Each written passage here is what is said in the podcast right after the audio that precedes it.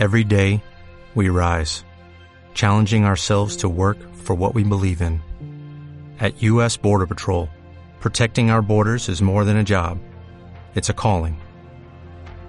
Agents answer the call, working together to keep our country and communities safe. If you're ready for a new mission, join U.S. Border Patrol and go beyond. Learn more at cbp.gov/careers.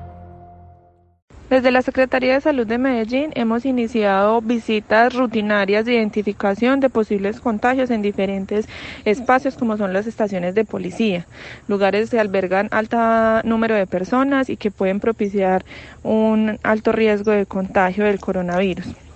Desde la Secretaría llevamos a cabo entonces una identificación de riesgos, una medición del mismo y en el momento en que éste lo amerite llevamos a cabo la toma de muestras para identificar personas que estén infectadas y así lograr controlar con la realización de un cerco epidemiológico adecuado.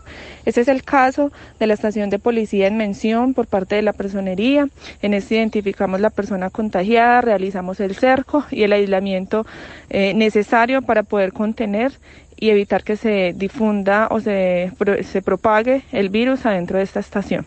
Desde la Secretaría de Salud de Medellín vamos a continuar el acompañamiento y el direccionamiento de las medidas para evitar que las personas puedan complicarse y eh, las que estén a su alrededor que no se vayan a, a contagiar del virus.